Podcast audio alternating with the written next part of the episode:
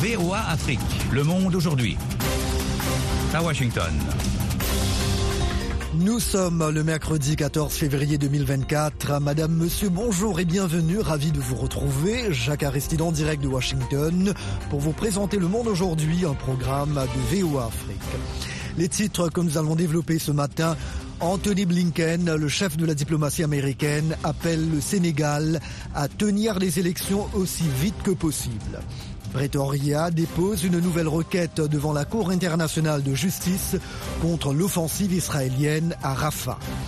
Le président américain Joe Biden qualifie d'idiot et d'indigne les propos de son rival Donald Trump sur l'OTAN. Alejandro Mayorkas, le ministre chargé de l'immigration aux États-Unis, inculpé par la Chambre des représentants.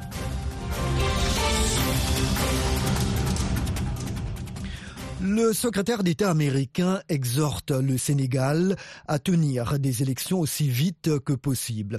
Selon un communiqué du département d'État, Anthony Blinken a eu un entretien téléphonique avec le chef de l'État sénégalais Macky Sall hier pour lui faire part des préoccupations des États-Unis concernant la situation politique actuelle au Sénégal après le report de l'élection présidentielle. Le patron de la diplomatie américaine a demandé au président Sall de rétablir le calendrier électoral et celui de la passation des pouvoirs conformément à la constitution sénégalaise. Le secrétaire Blinken a également exprimé son inquiétude face aux fortes tensions politiques et à la possibilité d'une instabilité accrue dans le pays et dans la région suite aux événements récents. Matthew Miller, le porte-parole du département d'État, a également évoqué cet appel téléphonique lors d'un point de presse ici à Washington. Il s'agissait de réitérer l'inquiétude américaine quant à la situation là-bas et dire clairement que nous voulons voir les élections avoir lieu comme prévu. Nous voulons leur tenue aussi vite que possible, a-t-il déclaré.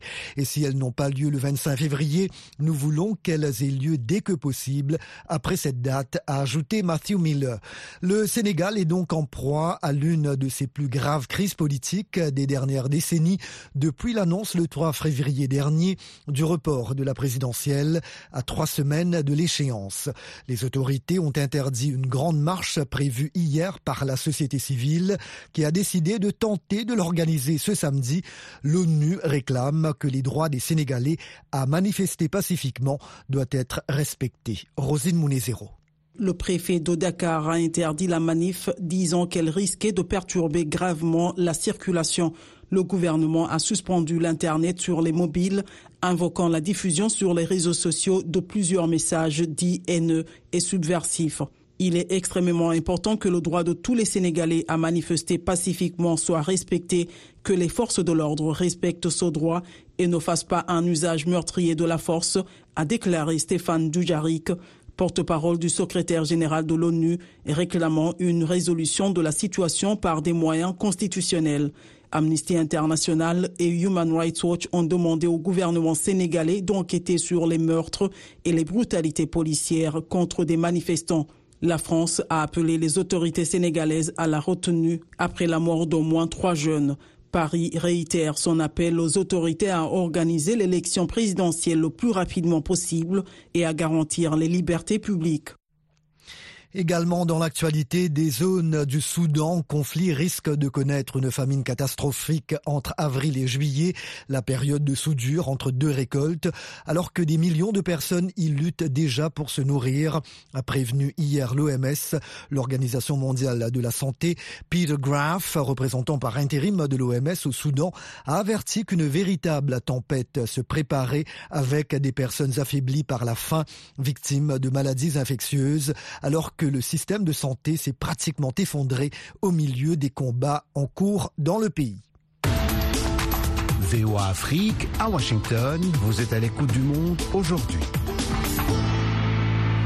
L'Afrique du Sud a indiqué hier avoir déposé un nouveau recours auprès de la Cour internationale de justice afin qu'elle examine en urgence l'annonce par Israël d'une prochaine offensive militaire sur Rafah et qu'elle s'oppose si nécessaire à une nouvelle violation des droits. Dans son nouveau recours déposé lundi, le gouvernement sud-africain pointant un développement important de la situation à Gaza qui requiert l'attention urgente de la Cour s'est dit gravement préoccupé par les nouveaux massacres blessés et destruction à grande échelle qu'entraînera l'offensive militaire d'Israël à Rafah. Selon lui, cela constituerait une violation grave et irréparable de la Convention sur le génocide. L'Afrique du Sud a confiance dans le fait que ce sujet sera traité avec l'urgence nécessaire au vu du nombre quotidien de tués à Gaza, ajoute Pretoria. Pendant ce temps, la délégation israélienne chargée des négociations au Caire sur une éventuelle trêve avec le Hamas à Gaza est rentrée en Israël, rapporte des médias israéliens ce mercredi. L'Égypte, médiateur traditionnel dans le conflit israélo-palestinien, en particulier à Gaza, a accueilli hier les directeurs du renseignement américain et israélien ainsi que le chef du gouvernement qatari pour des pourparlers sur une trêve incluant une nouvelle libération d'otages. Les pourparlers ont été positifs, a rapporté une télévision égyptienne. John Lyndon. Le patron de la CIA, William Burns, le chef du Mossad, David Barnea, et le chef du gouvernement du Qatar, Mohamed Ben Abderrahman Al Thani, ont discuté avec des dirigeants égyptiens dans une atmosphère positive, a indiqué la chaîne Al Kahira News, citant un responsable égyptien. Les négociations vont se poursuivre les trois prochains jours, a déclaré ses responsables à l'issue de cette réunion. De son côté, le Hamas est ouvert à l'idée de discuter de toute initiative pour mettre fin à l'agression et à la guerre, a assuré l'un de ses cadres sous couvert d'anonymat. La pression s'intensifie pour une trêve entre Israël et le Hamas après l'annonce par Israël d'une offensive prochaine sur Rafah dans le sud, près de la frontière avec l'Égypte. La réunion du Caire a eu lieu après que les États-Unis et les Nations Unies ont mis en garde Israël contre une offensive terrestre à Rafah sans plan de protection des civils qui disent n'avoir nulle part où aller. À Rafah, certains habitants ont commencé à démonter leurs tentes de fortune et se disent prêts à repartir vers l'inconnu. Le président américain Joe Biden a condamné hier les récents propos de son rival républicain Donald Trump au sujet de l'OTAN. C'est idiot, c'est indigne, c'est dangereux, c'est anti-américain, a déclaré le président démocrate lors d'une allocution à la Maison Blanche. Le pire, c'est qu'il le pense, jamais encore dans notre histoire, un président ne s'était prosterné devant un dictateur russe, a-t-il poursuivi. Pour Trump, les principes ne comptent pas, tout se marchande, il ne comprend pas que cet engagement sacré fonctionne aussi pour nous, a ajouté Joe Biden, 81 ans, qui, sauf surprise majeure, affrontera Donald Trump, 77 ans, à l'élection présidentielle de novembre. Les républicains, la Chambre américaine des représentants, ont inculpé hier Alejandro Mayorkas, le ministre chargé de l'immigration, l'accusant d'avoir provoqué une crise à la frontière entre les États-Unis et le Mexique, mais sa destitution demeure improbable compte tenu de la majorité démocrate au Sénat. Le point avec Eric Manirakidza. Mike Johnson, chef républicain de la Chambre des représentants, a qualifié le ministre Mayorkas d'architecte de la catastrophe alors que l'immigration devient un enjeu majeur à l'approche de l'élection présidentielle. Ce dernier a rejeté les accusations dénonçant le gaspillage de temps et d'argent public. Le président Joe Biden a dénoncé dans un communiqué un acte flagrant de politique politicienne qui a pris pour cible un honorable serviteur de l'État. Les démocrates balayent cette procédure d'un revers de main, accusant les républicains de faire du ministre un bouc émissaire en pleine année électorale. Cette inculpation contre un ministre est sans précédent depuis près de 150 ans. Le procès du ministre Mayorkas se tiendra au Sénat aux mains des démocrates. Une condamnation nécessiterait une majorité des deux tiers pour le destituer, ce qui semble peu probable dans le contexte actuel. Toujours ici aux États-Unis, New York et d'autres régions du nord-est ont été paralysées hier par une tempête de neige qui a atteint 30 cm par endroit. Mohamed Oumfa. La mégapole de New York, qui compte 8,5 millions d'habitants, ses sites emblématiques comme Central Park, le pont de Brooklyn ou Times Square et toutes les banlieues où vivent des millions d'autres résidents se sont couverts dans la matinée d'un épais et magnifique manteau blanc, rappelant les images d'Épinal en hiver de l'une des cités les plus connues au monde. 10 à 20 cm de neige avec des rafales de vent de 65 km par heure étaient attendues dans la journée selon le système d'alerte de la ville de New York. Plus de 1200 vols vers et depuis New York ont été annulés à la mi-journée, selon le site FlightAware.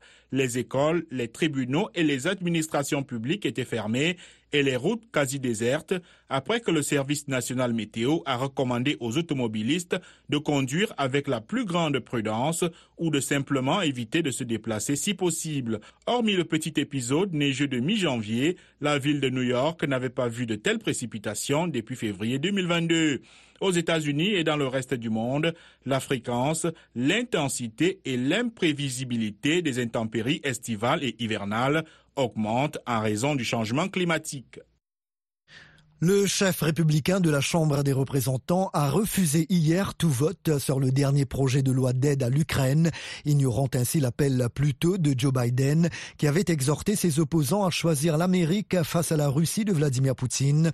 Le rejet du speaker républicain vient comme le craignait Joe Biden, torpiller l'enveloppe pourtant approuvée mardi par le Sénat, la Chambre haute du Congrès, elle, à majorité démocrate. Et voilà donc pour le journal. À présent, un condensé des nouvelles économiques, la Minute Éco avec Michel Joseph. Le Nigeria ouvrira cette année des offres pour de nouveaux blocs pétroliers offshore, la deuxième enchère de ce type en deux ans, a annoncé mardi le chef de son régulateur pétrolier, alors que le plus grand producteur de pétrole d'Afrique cherche à attirer davantage d'investissements dans ses projets dans les eaux profondes. Les entreprises locales et étrangères pourront participer aux enchères. L'Afrique de l'Ouest devrait recevoir ce mois-ci un volume record de 730 000 barils par jour d'essence en provenance d'Europe. Les importateurs ayant profité des prix européens relativement bas indique la société d'analyse de données Kapler. Les importations de février, si elles se concrétisent pleinement, seraient supérieures de plus de 70% à celles de janvier et ce chiffre serait le plus élevé depuis début 2017. Et maintenant, la page sportive. Bonjour Nani Talani. Bonjour Jacques, bonjour à tous. Après les footballeurs ivoiriens, c'est au tour des joueurs nigérians d'être récompensés.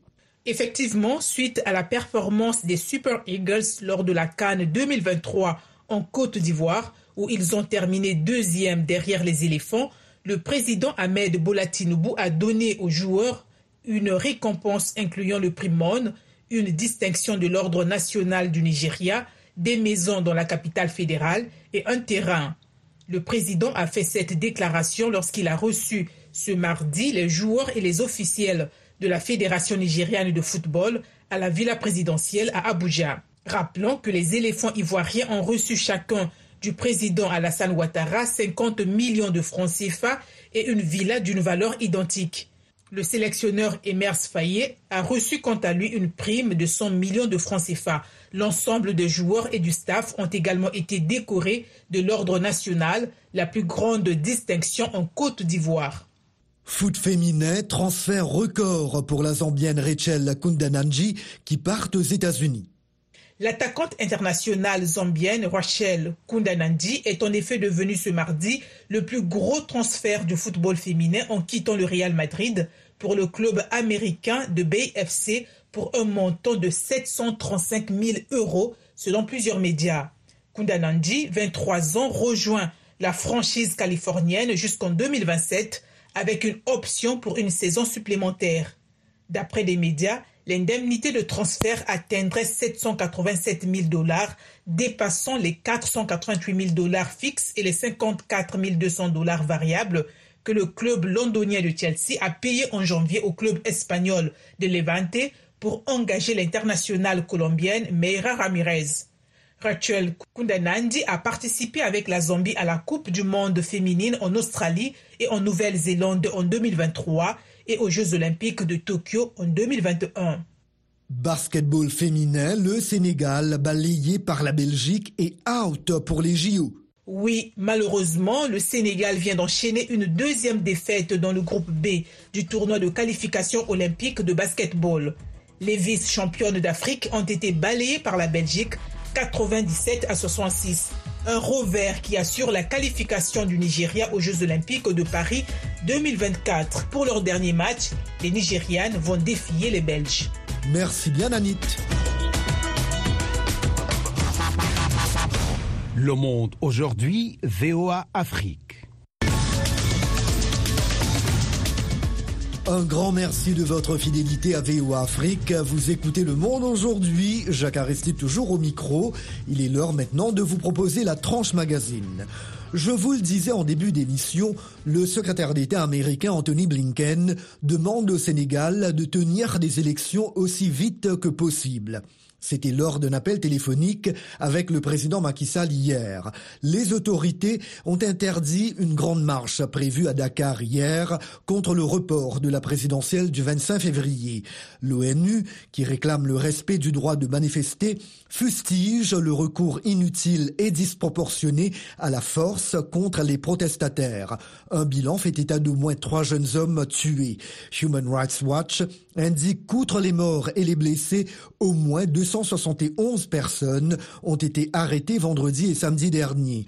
Antoine Roger Bolamba a joint Louis Mudge du bureau Afrique de cette ONG. Donc jusqu'à aujourd'hui, euh, nous à Human Rights Watch, on reste toujours euh, inquiété par rapport à la situation à Dakar. Euh, on vient de ressortir un, un, rapport, un petit communiqué par rapport à la situation actuelle.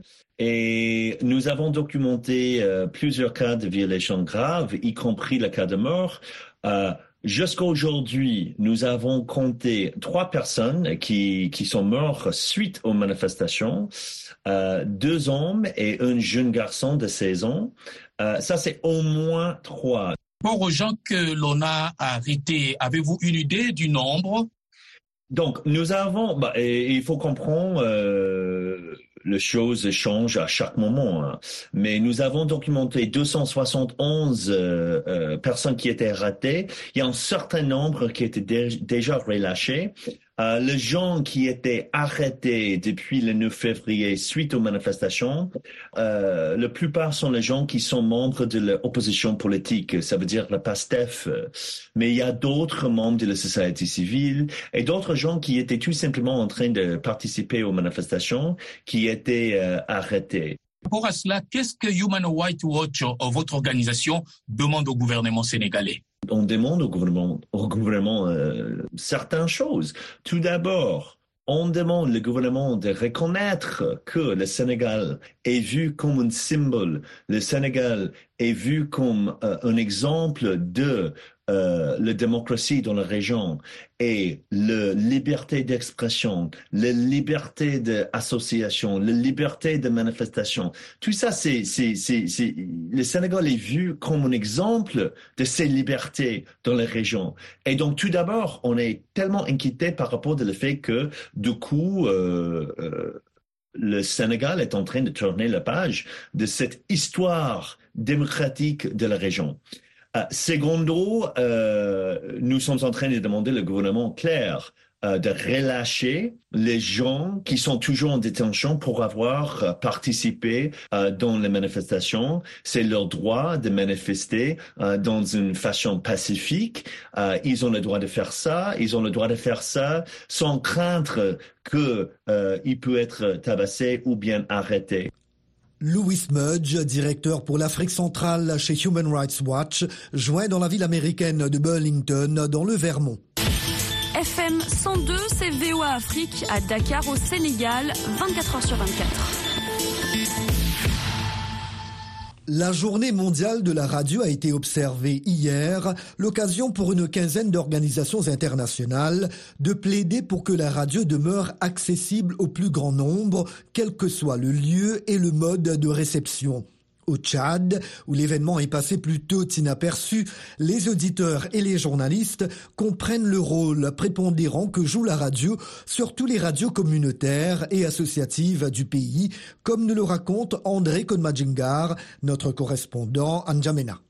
La radio a pour mission d'informer la population, il sensibilise, il éduque et il donne aussi la diversion à la population. Donc euh, la radio, c'est un meilleur compagnon de l'homme. Comme cet auditeur, les professionnels des médias reconnaissent le rôle social que joue la radio dans un pays dont le taux d'analphabétisme est très élevé. Mesdames Yolande Denamadi et Christelle Namia sont toutes deux journalistes à la radio Arc-en-Ciel, une radio catholique et émettant de N'Djamena. La radio, à travers ondes, la population est sensibilisée sur les mots qui minent d'abord la société, l'injustice. Sur le plan sanitaire, la radio, à travers ses émissions, sensibilise déjà la population sur telle maladie, sur tel méfait des produits qu'on consomme ou bien de tout ce qui concerne la société. Aujourd'hui, la radio s'adapte également au mieux avec l'évolution de la technologie pour essayer d'être en ligne. Quand on sait également que les médias numériques sont des médias instantanés où il y a plus de risques également de désinformation, plus du sensationnel. Martin Zoutané, d'abord journaliste et manager des radios, rassure que quelle que soit l'influence des nouveaux médias sociaux, la radio ne disparaîtra pas, surtout les radios communautaires qui s'adressent aux auditeurs dans leur langue locale. Ici au Tchad,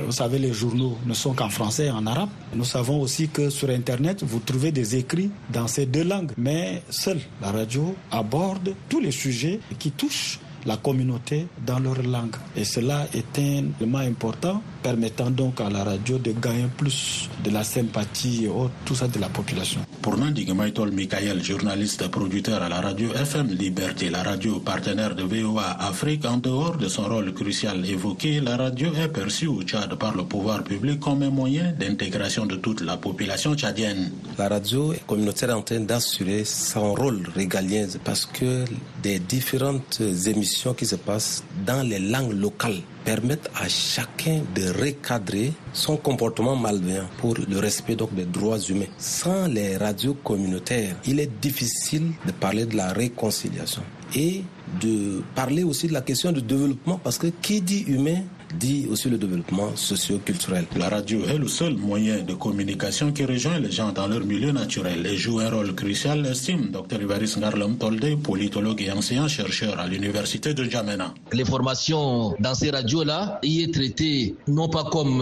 un fait isolé ou un événement unique. L'information dans ces radios fait partie intégrante d'un processus continu et en devenir qui sert le terreau au changement et au développement de la communauté. Cependant, l'inclusion des radios communautaires au Tchad bute à de sérieux problèmes professionnels. Le manque de formation de jeunes qui travaillent dans ces médias, des salaires très bas, parfois même les animateurs ne sont pas payés. Le manque de moyens et le manque cruel de sources d'énergie obligent certains responsables des radios à mettre la clé sous le paillasson. André Kodomadjingar pour VOA Afrique, N'Djamena. Abdurrahman Dia avec vous. Dans Washington Forum cette semaine, l'état de la liberté de la presse en Afrique au moment où le monde célèbre mardi la journée de la radio. Au Sénégal, les syndicats des journalistes dénoncent des actes de violence visant des membres des médias couvrant les manifestations contre le report de la présidentielle. Dans le reste du Sahel, la presse fait les frais des restrictions imposées par les régulateurs. Comment expliquer cette menace contre le travail des journalistes dans plusieurs parties du continent? Comment garantir la liberté de la presse et l'accès à une information crédible? Rendez-vous ce jeudi à 19h temps universel sur VOA Afrique et voaafrique.com en rediffusion samedi et dimanche. Les derniers commentaires de Donald Trump sur l'engagement des États-Unis envers l'OTAN ont provoqué une onde de choc dans les capitales européennes, de même qu'une rare critique de l'organisation du traité de l'Atlantique Nord elle-même. L'ancien président américain a déclaré il y a quelques jours que s'il revenait à la Maison-Blanche, il laisserait attaquer les alliés qui ne contribuent pas financièrement à leur défense collective. Le reportage de Cindy Sane, correspondante de la VOA au département d'État, est relaté par Rosine Munezero. Samedi, lors d'un meeting de campagne à Conway, en Caroline du Sud, le candidat républicain Donald Trump s'est écarté de son discours pour dire que les pays européens profitent des États-Unis et ne payent pas leur juste part pour leur sécurité. L'un des présidents d'un grand pays s'est levé et a dit Eh bien, monsieur, si nous ne payons pas et que nous sommes attaqués, allez-vous nous protéger?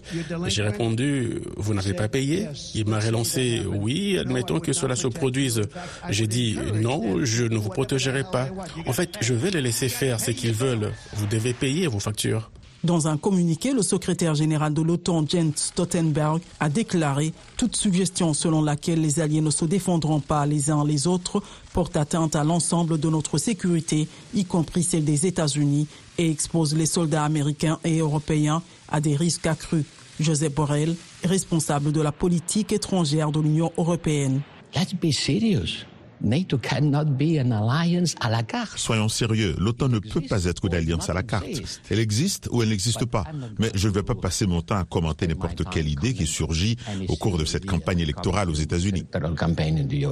En 2014, les Alliés se sont engagés à consacrer 2% de leur produit intérieur brut à la défense collective d'ici à 2024. L'OTAN estime qu'au début de l'année 2023, seulement 10 de ses 30 États membres sont proches de ces 2%. Un expert a noté que M. Trump a également demandé à la Chambre des représentants, dirigée par les républicains, de ne plus fournir d'aide militaire américaine à l'Ukraine, qui mène une guerre défensive contre la Russie. Michael Kimmage est professeur d'histoire à l'Université catholique d'Amérique. Il s'est entretenu via Zoom avec la VOA. La politique américaine est dans une certaine mesure déjà en train de changer parce qu'il y a un candidat Trump et parce que Trump est le leader du Parti républicain. Je pense que ces commentaires sont en quelque sorte la cerise sur le gâteau. Un autre expert a déclaré à la VOA que le Congrès avait mis en place certaines politiques pour protéger l'Alliance atlantique qui a garanti la sécurité en Europe depuis la fin de la Seconde Guerre mondiale. Mais d'autres experts affirment qu'un futur président aurait d'autres moyens d'affaiblir l'OTAN sans procéder à un retrait, notamment en retirant les troupes américaines d'Allemagne ou en mettant en doute l'obligation conventionnelle de l'Amérique de respecter l'article 5, la clause de défense mutuelle de l'OTAN. En vertu de cette clause, tous les alliés de l'OTAN s'engagent à aider tout membre victime d'une attaque. Cet article n'a été activé qu'une seule fois par les États-Unis à la suite des attentats terroristes du 11 septembre 2001. Les rues animées et les gratte-ciel de New York attirent beaucoup de monde, y compris des migrants illégaux venus de partout. Les messages contradictoires des autorités et le blocage du projet de réforme migratoire au Congrès des États-Unis ont fait de l'immigration un enjeu électoral majeur. De Manhattan, le reportage d'Aaron Ranen, le récit est de Michel Joseph. Alors que le Congrès délibère d'un projet de loi plus strict en matière d'immigration, 175 000 migrants clandestins sont traités par la ville de New York depuis le printemps 2022. Ils reçoivent des signaux contradictoires de la part des autorités démocrates locales. Malgré les mesures prises par la ville pour décourager les nouveaux arrivants, en réduisant le nombre de séjours dans les refuges et en interdisant le dépôt de bus dans la ville, le bureau du maire a annoncé des initiatives telles que des cartes de débit de 1000 dollars pour les achats de nourriture et 4000 offres d'emploi pour les migrants nouvellement arrivés. Angel Torres est un immigré vénézuélien qui vient d'arriver à New York. C'est bien, ils nous aident beaucoup. Ils aident beaucoup les immigrés. Ils nous donnent de la nourriture, des vêtements pour l'hiver. Ils nous donnent de la possibilité de faire étudier nos enfants à l'école. Cet institut, pour commencer à faire les papiers, pour pouvoir travailler, euh, il nous donne beaucoup d'aide à New York. Evelyne est une migrante récente venue de l'Équateur. Il y a des gens très bien ici, des gens qui nous aident. Nous voyons même une aide qui n'existe pas dans notre pays d'origine. Malgré les efforts bipartisans et l'intégration de nombreuses idées républicaines, certains ont l'impression que les républicains du Congrès entravent délibérément l'adoption du projet de loi sur l'immigration. Hakim Jeffries est le leader de la minorité de la Chambre des représentants des États-Unis. Les républicains ont reçu l'ordre de Donald Trump de ne pas résoudre les problèmes à la frontière, mais de continuer à jouer des jeux politiques parce qu'ils veulent utiliser la frontière comme un jeu électoral en novembre. Et cela va se retourner contre eux. And that's going to backfire. Mais les républicains ne sont pas d'accord, attribuant le problème au président démocrate, affirmant qu'il a eu près de quatre ans pour le résoudre. Alors que les démocrates et les républicains rivalisent pour tirer la question de l'immigration à leur avantage politique respectif, le sort de millions de migrants reste incertain, au moins jusqu'à la présidentielle de novembre prochain. Et voilà, le monde aujourd'hui, édition matinale du mercredi 14 février 2024, prend fin ici. La mise en onde a été assurée par Fatouma Kalala Alimassi. Merci, chers amis fidèles de la VOA, de nous avoir accueillis chez vous ce matin. Jacques Aristide depuis la capitale américaine. Passez une excellente journée. Et si vous célébrez la Saint-Valentin aujourd'hui, eh bien, je vous souhaite une très belle fête. S'il vous plaît, prenez bien soin de vous et des autres aussi. À très bientôt. Au revoir.